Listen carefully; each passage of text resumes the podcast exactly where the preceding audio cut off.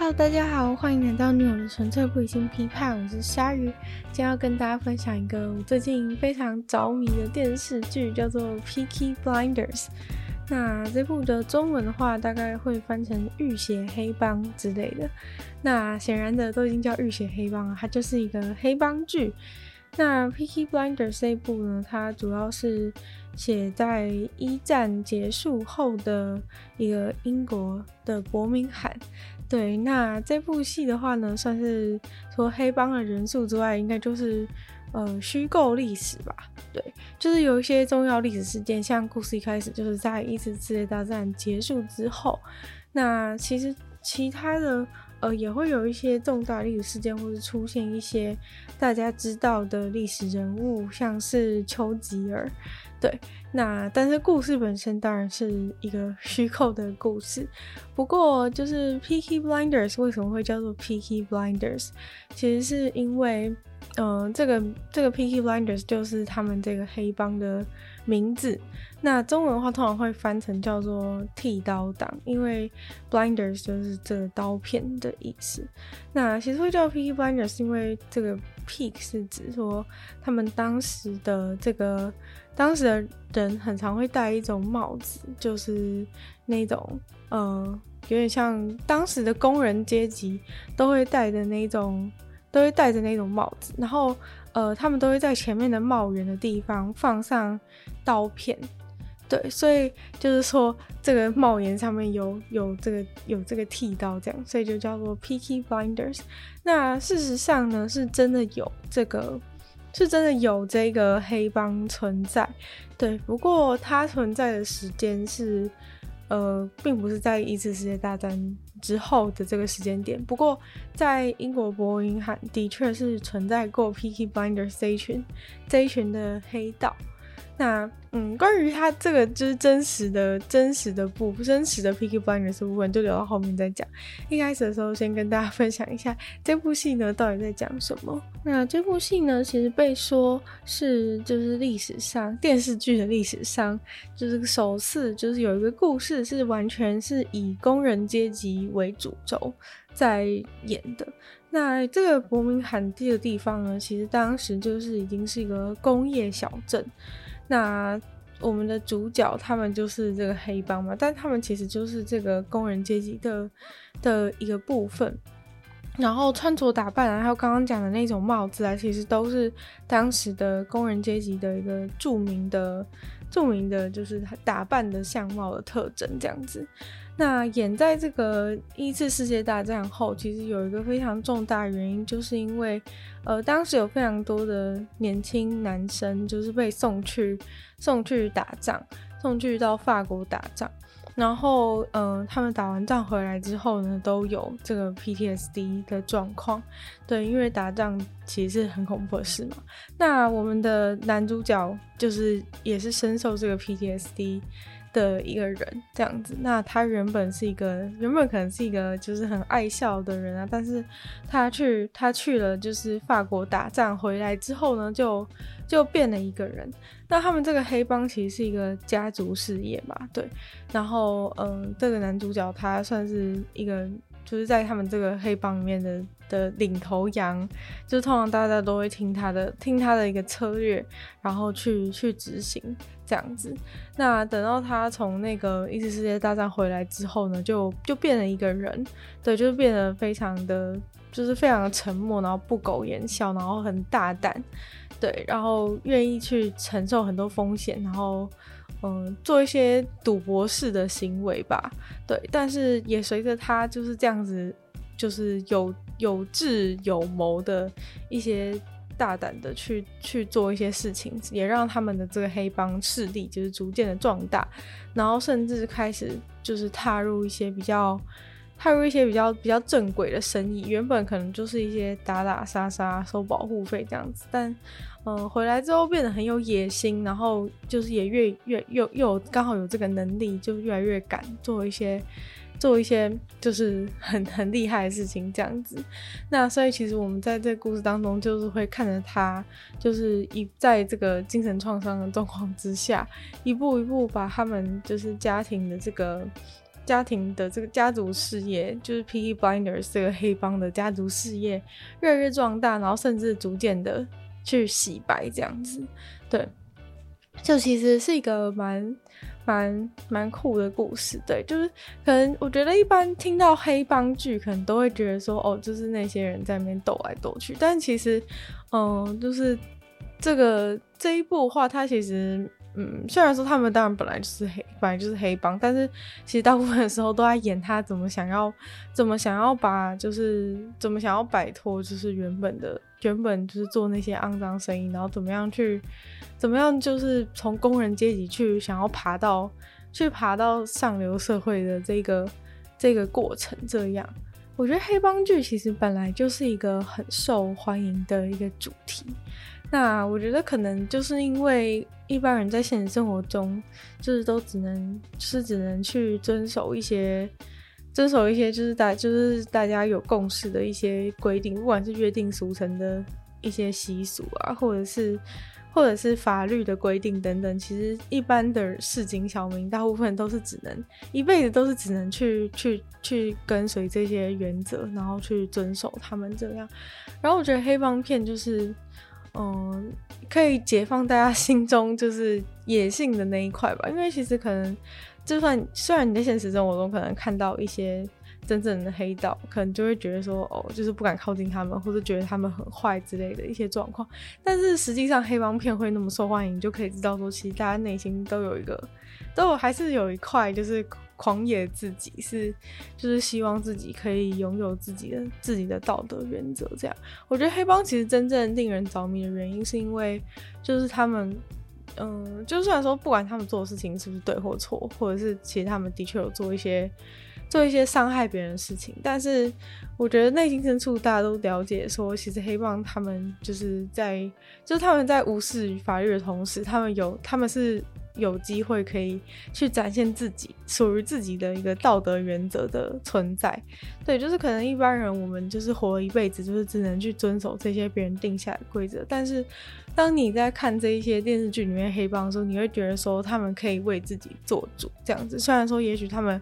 也过得有点痛苦，人生中难免会有很多挣扎跟冲突。虽然说他们可能也过得很痛苦，人生中难免都还是会有那些痛苦跟挣扎必须要去面对，但是至少就是他们可以决定他们的人生中什么事情是对的，什么事情是错的。对，所以我觉得这可能就是黑帮剧，就是之所以让大家就是那么的喜爱的一个原因。然后再看他们就是就是遵守自己的自己定下的一些道德原则，在。做一些打打杀杀的行为的时候，反而是觉得有一种就是自己的原则被 自己的原则被落实的感觉，然后自己好像真的可以做为自己做决定，然后做一些改变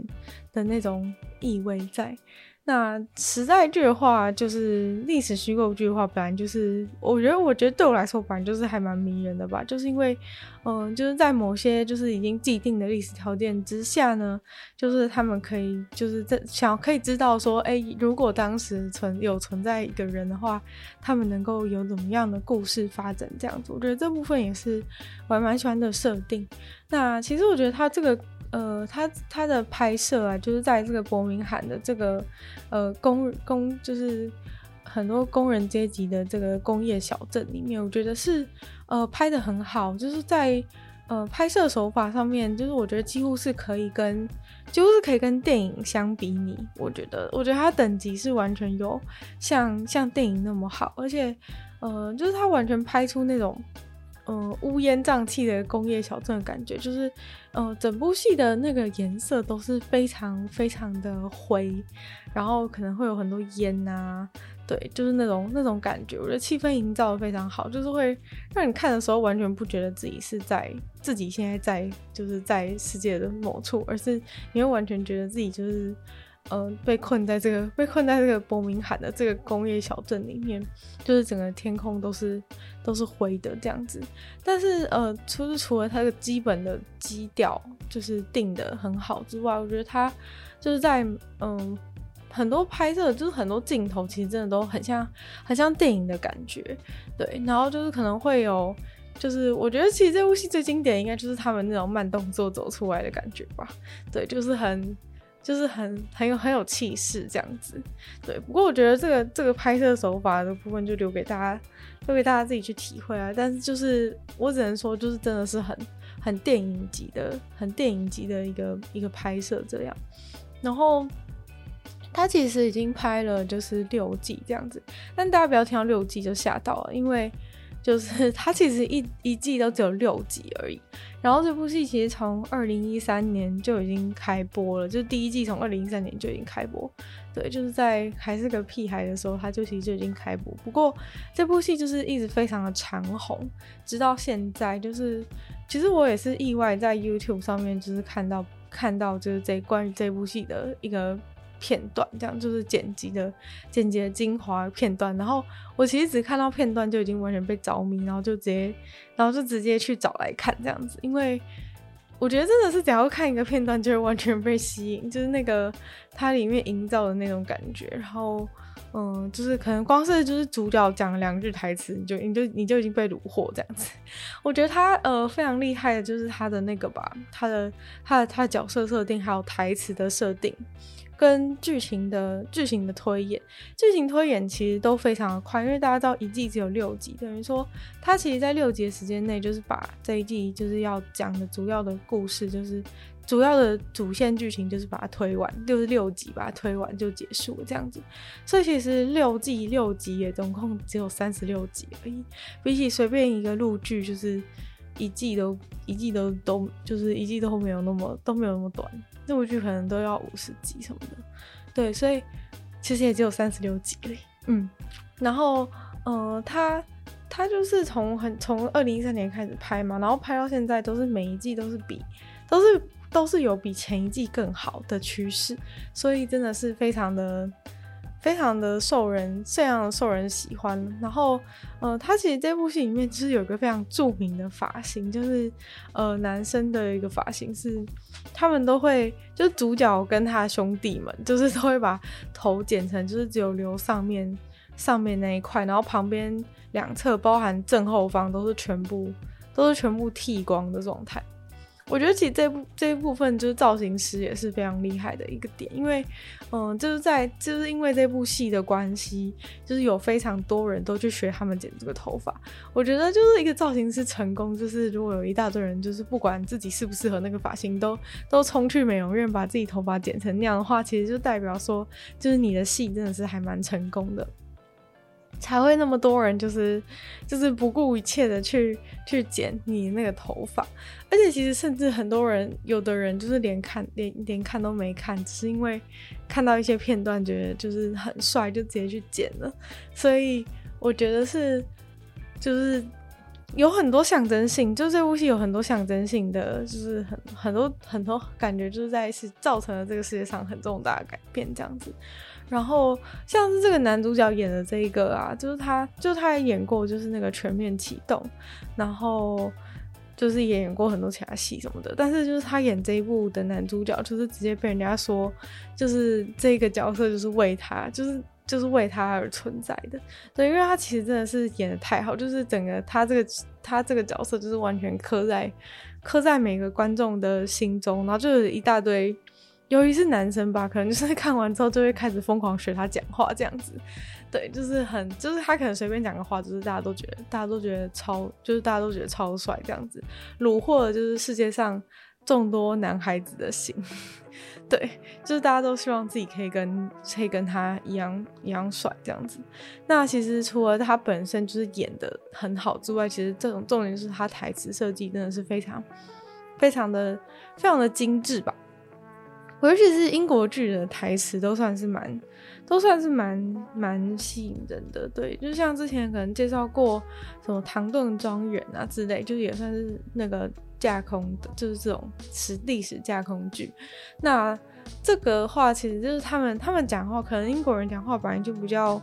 本来就比较不直接一些，所以常常就是会。嗯，可能不习惯的人刚开始看都会觉得说他到底在讲什么，因为就是他们永远不会很直截了当的去回应一个人讲话，就你问他一个问题，他一定拿另一个东西来回应你，但他不是在，他不是就是没有回应你，他只是用其他就是比较委婉，或是用一个譬喻的方式 去回你，就是他一定会转三个弯再回答你的问题，这样子。所以其实如果刚开始看的时候，可能会有一点点不了解，但是其实是蛮，其实是蛮有趣，就是因为他这样讲话的关系，所以其实设计台词上是比起一般的剧是更加的精致，对。就是他常常都会用很简短的话，然后就讲一些很意味深长的、很意味深长的台词，这样子。对，所以大家就是，大家就是非常的喜欢，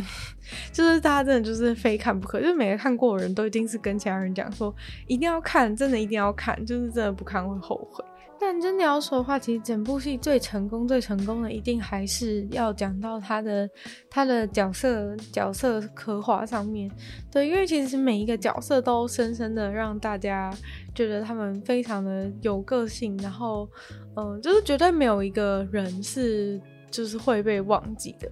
对，我觉得其实每个出场过角色，他们都有非常鲜明的特质。然后即使就是大家都在打打杀杀，其实每个人还是有很不一样的、很不一样的个性。而且其实说真的，就虽然他们在那边打打杀杀，但是其实他们还是一个就是普通的人类，对，所以其实他们还是呃，就是每个人就是在做面对他们自己做的这样的事情，其实也都还是有。还是有很多自己不一样的一个自己不一样，自己就是自己内心对自己这样的行为有一些不一样的不一样的想法，不一样的反思这种感觉。那嗯，男主角的话，他当然就是本剧最痛苦的一个人。但其实我觉得整部戏里面的每个人其实都还蛮痛苦，就是大家都有自己的。自己的一个很深切的痛苦跟挣扎，就是即使他们的家族事业在在剧情推演的过程中一直蒸蒸日上，然后他们的生活也过得越来越好。原本只是一个地方的地方混混这样子的感觉，就是地方势力，然后后来到可能他们发展到伦敦啊等等，然后掌握越来越多的合法生意，然后赚很多钱这样子。但是，嗯，就是他们其实每个人心中都还是有一些自己的。都还是有一些，都还是有一些自己的自己的问题，或是有一些遗憾啊，或是有一些曾经的伤痛等等的没有办法解决。所以其实，其实看，其实看的过程，你会觉得，嗯，就是我觉得剧情虽然非常的精彩，然后推的也非常快，但是其实 它默默让你觉得，让你觉得有点有点就是有点痛苦这样子。因为其实像像男主角，他就是一个，嗯，因为他从那个战争回来，就是他。他在战争的时候啊，其实他是当一个非常痛苦的一个一个工作。对，就是虽然说战争都是很痛苦，但是他是当一个特别痛苦的工作，就是去挖那个挖那个地道，然后就是他们要一直去挖挖洞，然后沿着那个很黑，就是在暗无天日的地方，然后一直往前进，就是像一个土拨鼠一样，然后就是要一直挖，一直挖，一直挖，然后去在。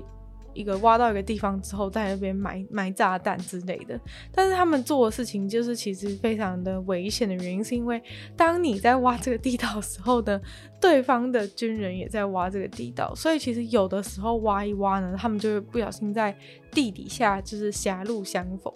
然后。呃，当他们真的狭路相逢的时候，其实就是因为其实那个地道也不是什么多大的地方，他们就是用徒手挖出来的，然后可能大概就是一个人身的大小，然后就是他们通过这个地方去去埋这个炸弹，然后再通过，就是如果你真的在这里面遇到敌人的话，其实你们就是一个进行一个进行一个恶战的感觉，因为。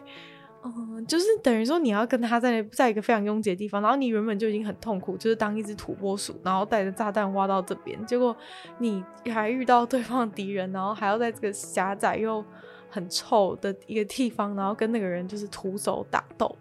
然后就其实老实说，我觉得就是那种就是这种这种打斗，跟你在你在地面上拿枪跟别人互射的感觉其实不太一样，就是。就是在地面上拿下互射是干脆很多的活动，就是你在地底下，就是就是你已经很累，然后就是身心俱疲的一个状态下。然后又要跟又要跟对方在那边扭打，其实是其实是真的非常痛苦，而且因为你会有一种觉得自己没有自己完全没有希望，然后就是就算打完这一战，等一下是不是又还会遇到下一个人，就是随时处在一个焦虑啊紧绷的状态，其实才是真正为什么这个工作会那么的让人 PTSD 的原因，就是因为你其实其实是处在一个长期没有办法放松，然后然后充满痛苦跟恐惧。的一个状态。然后这个时间，这个做这个事情时间久了之后，其实你就会。你就会有非常严重的精神精神创伤，这样子就是不是跟一般的跟一般简单的打仗就是不太一样，对，因为就是你一般打仗的时候，其实你就是打一打，然后休息，打一打休息，其实是有，嗯，其实还算比稍微比较正常一点，但是这个。这个挖地洞的埋炸弹的这个人的工作，虽然说其实我对战争不是到真的那么了解，不过就是我稍微去研究一下他，就是他实际就是做了什么，为什么一回来就变成变成那个变成那么 PTSD 的状态，所以就是我稍微去看一下他做的工作就是这样子，嗯，但是他回来之后啊，就是虽然他拿到了那个。就是那种什么爱国勋章之类的，就是毕竟就是对国家做了很大的贡献，但是就是这个伤痛在他心里是永远永远都都抹灭不掉。然后他可能晚上睡觉的时候就会一直听到有人在拿那个铲子一直挖的感觉，就是很像就是隔壁有敌人一直在挖，还在挖地道的那种的那种长期性的恐惧，就这样子一直埋在他的埋在他的心中，对，就是非常的痛苦。所以其实他。嗯，在那个在那个在那个地道里面就已经就已经体验过无数次的，就是死亡与死亡擦肩而过的感觉。所以有点像是说，他从那个战场回来之后，之所以为什么变得那么那么的那么的，就是敢做很多高风险的事情，其实就是因为他觉他在他心中他自己已经他自己已经死过了，已经死过好几次了。所以其实他对。他对于死是完全没有完全没有恐惧的，对，然后就是为了想要，嗯、过上就是可能过上更好的更好的生活。其实某种程度上，这是一个阶级的，就是这其实是一个阶级的愤怒啦。就像前面讲说，他演这个工人阶级，其实就是，嗯、因为他们这么努力的在，就是比如说做这些事情啊，然后为国家为国家就是贡献等等的，但是其实回来之后。除了就是发给你那个几个勋章之外，其实还是没有人把你放在眼里。对，就是你们终究是就是这个社社会当中的一个低阶的低阶的人这样子。即使你拿了那个勋章回来，你还是一个你还是一个没有没有没有地位的人。然后你为了国家奉献那么多，其实就是。在国家眼中，你就只是一个用完就可以丢的工具，这样子。所以可能也是如此。他回来之后，不仅不仅再也不害怕死亡，然后敢做一些很敢做一些很很凶猛的决定，然后再来就是他也他也就是呃想要去，就是不想要再当，不想要再。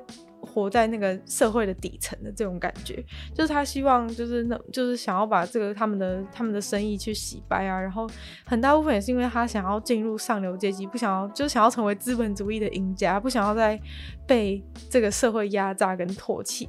然后看不起这种感觉，对，所以其实虽然说是一个黑帮电影，但是其实是非常现实的一部剧。我觉得，就大部分的黑帮电影可能都演的黑帮剧，可能都演的太过于帅气，就是只看到那个黑帮风光明媚的一面这样子。但是其实就是在《Peaky Blinders》这一部戏里面，他们是他们的生活其实是，我觉得其实就跟伯明翰的天空一样黑。对，就是虽然说他们可能获得了很多胜利等等，但我觉得在这些人的心中，始终都是始终都是痛苦的。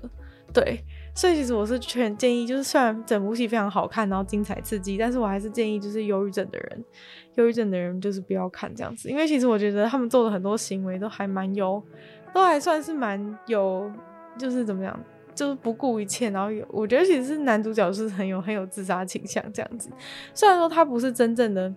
真正的去会去做就是自杀的这个主动的行为，但是其实有点像是被动自杀，就可能他做了一些决定，他可能去做某些事情，就是很有可能会死，但他也觉得 OK 这样的感觉。对，就是。对，就是有自杀倾向。虽然说他不是，他不是真的请自己去自己去动手这样子。那剩下剧情的部分呢，就让大家自己去看呢。就是不想要剧透，完全不想剧透，因为真的很好看，完全不想剧透，就是让大家，大家让大家亲自去体会这样。那我就接下来就跟大家讲一下，就是这个 Peaky Blinders 实际上在在历史上的历史上的一些事情吧。那反正这个 Peaky Blinders 呢，他们的确是。立基于这个伯明翰地区这样子。然后呃，他们当时就是是一个就是一个帮派嘛，但是呃，他他是不是在就是他他活跃的年代并不是在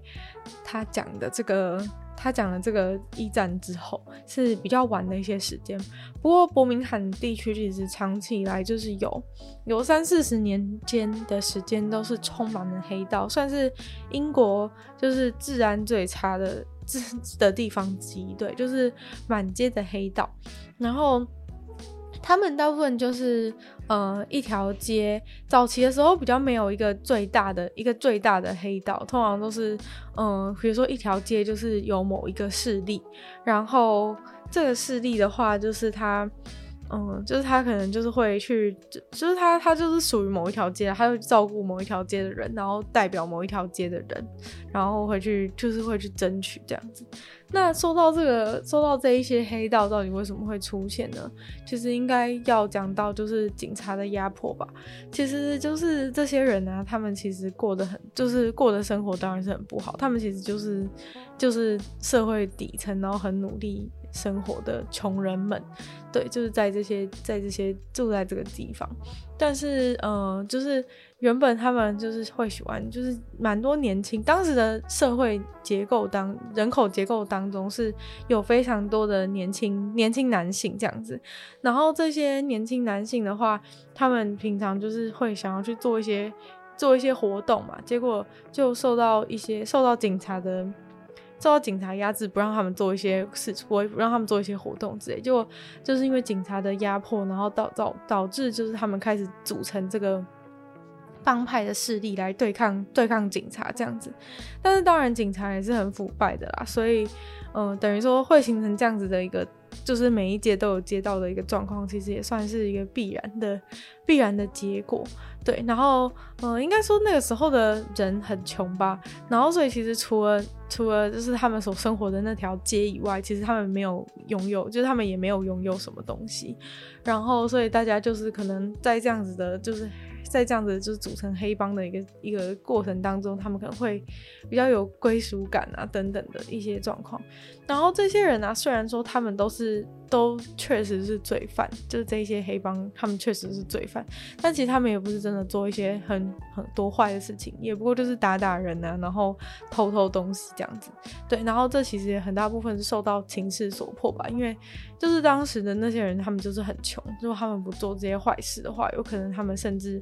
就是生活不下去，就是如果不是他们去坏，就是等于他们被别人坏，所以其实很多时候都是这种无奈的状况吧。就是你不去，你不去杀别人，别人就来杀你；就你如果不去抢别人，就是你饿死。所以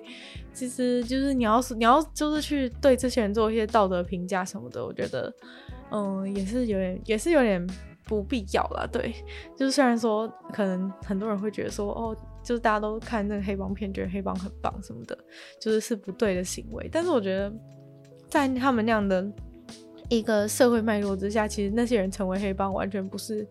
完全不是他们的错。对，就他们其实也没有什么其他选择。要不然，你如果不是当黑帮，你就是在那边穷，然后没东西吃这样。所以其实也没什么，也没有什么真的错的地方。然后在呃剧集里面可以看到呢，他们住的那一些那一种就是。全部连在一起的那种房子啊，现在大部分已经拆掉了。对，就是那些房子现在大部分已经不存在，就是没有办法看到像电影、像剧里面那些他们住的那种整排的完全一样的房子。其实那些房子就是就是给穷人住的房子啦。对，然后现在都已经拆掉，换成新的房子。但是呃，剧剧集里面常常出现的警察局其实是还在的。对，那些警察局的话。嗯、那个警察局的话，其实算是，呃，就是在后维多利亚时期盖的警察局，然后一直沿用至今。现在里面还是真的有，真的就是真的有在使用的这样子。然后未来的话，他们是历史学家是希望可以把，就是剧集里面出现的那个警察局，就是可以把它变成是，变成是就是警察博物馆这样子。那那里面的那里面其实很大部分都没有做改动，就是从当年到现在，所以其实里面呢有有里面的那些那些监狱啊，其实是就是真正的 Peaky Blinders 他们他们曾经待过的地方，对，所以就是还蛮酷炫。如果大家有机会，就是可以到伯明翰的话，其实可以去，可以去看看那个，可以去看看那个警察局，在那个警察局前面拍照打卡。对，因为警察局其实算是在这部戏里面出现蛮多次的一个重大的建筑物嘛，就是他们常常都是，对，其实整个整个故事一开始最重要的，其实就是跟这个警察警察做对抗，因为警察会想要来肃清像是他们这样子的地方不良势力。对，所以其实警察局算是蛮重要的，蛮重要的一个场所吧。然后，嗯、那个就是他们里面还有一个常出现的场景，就是那个酒吧的部分。那根据历史学家所说呢，就是这个酒吧其实是酒吧，其实是。嗯，就是在每一条街，可能就是都会有一些这种后街的这种酒吧。然后，其实每个酒吧大部分都是由某一条街的某一条街的黑帮混混们就是所占领。就是通常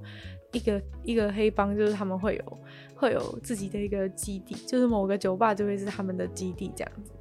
会在里面可能会在里面谈事情啊，或者什么。就是大家都有自己的自己的基地，都是以这个酒吧作为一个中心，所以其实也是跟剧里面演的是演的是类似的情况。那关于关于回到这个 Peaky Blinders 他们的这个名字啊，其实历史学家有就是去去解释这一点，就是说其实他们这个这个帽子里面放这个刀片的事情，其实是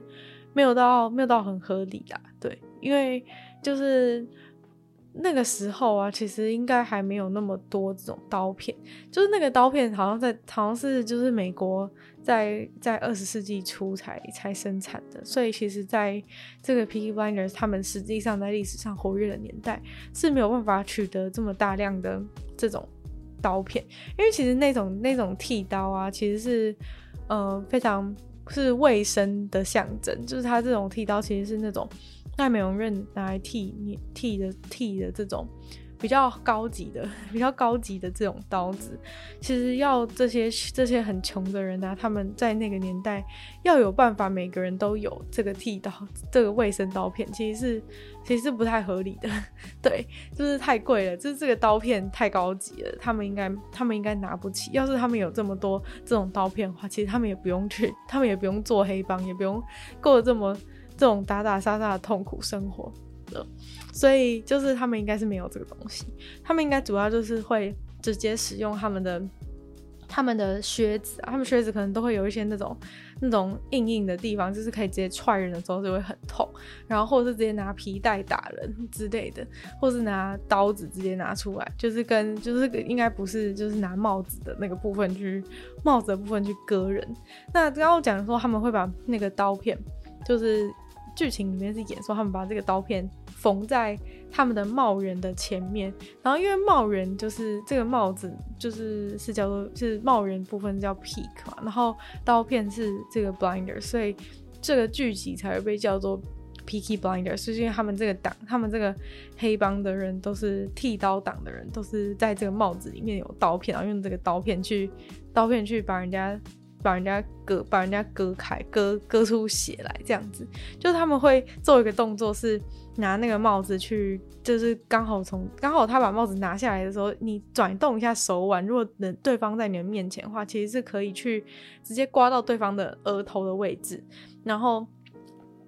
所以就是还蛮就是蛮蛮帅的一个动作，这样。但是我我其实看的时候就已经觉得有点诡异，就觉得好像实际上没有没有到那么合理，就是把刀片缝在。帽子的前缘的部分，因为其实你自己很常就是会去摸那个前面啊，你把帽子拿上来拿下去的时候，其实都很容易割到自己的手，所以我其实是觉得这部分是这部分是不太合理。然后，而且还有，其实你拿那个帽子去割人，其实是我觉得是没有那么好施力，因为其实你帽子不可能是完全硬的。然后，所以你这样子去割的时候，其实你很难去控制它的力道。然后你你甩动了，其实是也没有办法把那个力那么直接传达到前端的刀片上。所以我觉得，所以我觉得其实把那个刀子藏在那个就是动在那个帽檐里面，其实没有到很合理。然后历史学家也讲说，这个部分其实并不是这样子。对，就是呃，就是 p k Blinders 真正的来由，其实应该只是。应该只是因为就是他们喜欢戴那个帽子，然后把帽檐压得很低，然后让这个帽檐的部分会去挡住自己的视线，所以其实是有点像是，其实实际上是你的 peak 把你的眼睛给蒙住，所以你变成 blind，所以是 peaky blinder，是其实意思是就是帽檐挡住你的视线。就是它这个意思，其实是一种 fashion，就是是帽檐挡住视线的一种 fashion，对，对，所以其实并不是那么的，其实并不是真的那么的，并不是那么的帅气，就是并不是那个拿帽檐的刀片割人这样子。不过其实还是蛮，其实还是蛮，就是。蛮好笑的啦，对，就是这个典故。然后他们他们是说，是把人家额头这边刮出一条一条血痕的时候，他的血不是会从额头上面流下来吗？然后刚好就会弄到眼睛，然后遮到眼睛，所以就是有点有点好笑。这样虽然蛮帅气，但是也是但是也是蛮好笑的啦。然后，所以，所以，所以历史学家就是说，其实，其实并不是真的有，并不是真的有这个刀片这样子。如果他们有这个刀片的话，就已经发大财了，不用，就不用在那边做那么苦命的事情。所以，其实大部分的时候，他们还是都是用，就是比较传统的方式在，在，在打人这样子，没有那么的帅气。总之呢，就是伯明翰在那个时候真的是有非常的非常多的黑道，但是后来呢，那个地方却成为了就是。算是最守法的一个城市之一。那这个转变其实就是发生在某一个警长去那边作证之后的事情。对，就其实呃，真正问题就是说，其实警察跟这些人真这些真跟这些人长期的长期的抗衡，但是其实都没有办法真的制住他们。然后呃，就是很大原因是因为。就是警察的数量可能不够啊，或者是他们的人太弱了这样子，所以这个警长一来之后呢，就开始大肆的招募一大堆新的警察，然后招募这一大堆新的警察都是只找那种年轻的，然后甚至就是身高跟体型都有非常严格的限制，反正就是要找一些真的能打的来啊，因为其实就是他治他治这些人的方法就是说。就是说，嗯、你要就是大家大家要比打架嘛，所以他就要找一些真的真的会真的会打架的人来，然后所以他们遇到那些，就要遇到那些成员的时候啊，就是可以直接跟他们当街互殴这样子。然后如果警察打赢了的话呢，就是他就是他们警察才有搞头。如果警察打不赢那些人的话，其实他就他就是永远就是永远没办法自住自住这个这个地方这样子。所以就是他就请了非常非常多的。非常多的警察，就是可能请了一个拆一个一个城市，就直接请了五百多个，就直接新招募五百多个，就是非常，就是看起来全部看起来就是可能就像现在有在健身的健身人之类的这种这种这种警察，然后就是都一定要二十几岁，就是把之前旧的全部都全部都全部都除掉这样子。然后很明显就是可以看到，就是在那个旧照片里面，就是在他来之前，他来之后，就是警察的警察的呃颜值跟体型都都大幅的提升这样子。但是当然重点就是在于他们是真的能打。那当时就是他招募人，除了就是除了就是外表上的 外表上的需求之外呢，就是说只要你会就是你识字，然后。又很会打架的话，你就符合条件这样子，所以他就招募了非常多这种人。然后外面只要发生什么事的时候，他就直接派他的警察去跟那些人打架，就是也不用多说什么废话，反正反正你跟他讲那么多，他也是不会鸟，就是不如直接就是直接就是输赢这样子。然后所以就是直接派警察去跟去派警察去跟那些人输赢。然后如果警察打赢的话，其实警察的警察的那个地位就是会会大大的提升，因为毕竟这就是一个。这就是一个那个打架决定地位的地方嘛，所以如果警察打赢的话，他们就能够获得，就是能够获得一定的、一定的声誉跟能量。然后再来就是他把那个，他把那个就是判刑的事情变得就是加重，然后变得很严格。就是在那之前，其实大部分的时候，他们那些那些就是黑道斗殴的状况，他们如果被抓进去里面的话，通常都是。就是只要付一些钱，就是可以把它保出来这样子，所以基本上他们就是根本没在怕，因为反正他们 就是去从别人那里身上抢钱过来或者怎么样，就算他们自己没钱，就是他们的他们的兄弟还是很快就能够出来这样，所以他一来之后就马上就是取消取消所有的那个所有的就是用付钱来换人的的任何的条例这样子，所以就是被关进去就被关进去，然后只要打警察就是直接六个月，所以呢就是让这些人就是进去之后就出不来，就人越来越少之后就越来越难闹事，然后警察又实力又强的话，其实抓到人的机会就就高了很多，对，然后反正就渐渐讲之后，就是这个地方就被就是真正被被清干净了这样子，所以从此以后。从此以后，就是伯明翰就成为了一个就是很守法的、很守法的地方。就是黑道就是在三四十年后，在那个地方销声匿迹了。但是无论如何呢，就是这些黑道就在伯明翰留下了一段辉煌的历史。那就算已经结束了，就是还是会有很多人对当时的那种、当时的那种黑道情怀很、很、很有兴趣。那也是为什么会出现就是这部戏的原因了。那今天的节目就差不多到这边结束。那我们就再次感谢订阅赞助的会员黑牡丹 L.C. 水染秋生 Z.Z.Z. 超关键 Jason 还有 K.U.M. 还有毛毛。那就希望有有兴趣就是继续支持鲨鱼创作的朋友，非常欢迎在下方的链接找到就是有不同的会员等级，还有不同的福利给大家参考。那如果喜欢女友的纯粹不理性批判的话呢，就希望大家可以把这个节目多多分享出去，在 Apple Podcast 帮我留星星，写下评论。或者在有留言区的地方留言给我，然后也可以去收听我的另外两个 podcast。鲨鱼会跟大家分享一些国际新闻、新资讯；听说动物的话，当然就是跟大家分享一些有趣的动物小知识。那就希望，嗯、呃，大家也可以订阅我的频道，追踪我的 IG。就是希望这个女友的纯粹理性批判可以继续在每周三跟大家相见。那么下次见喽，拜拜。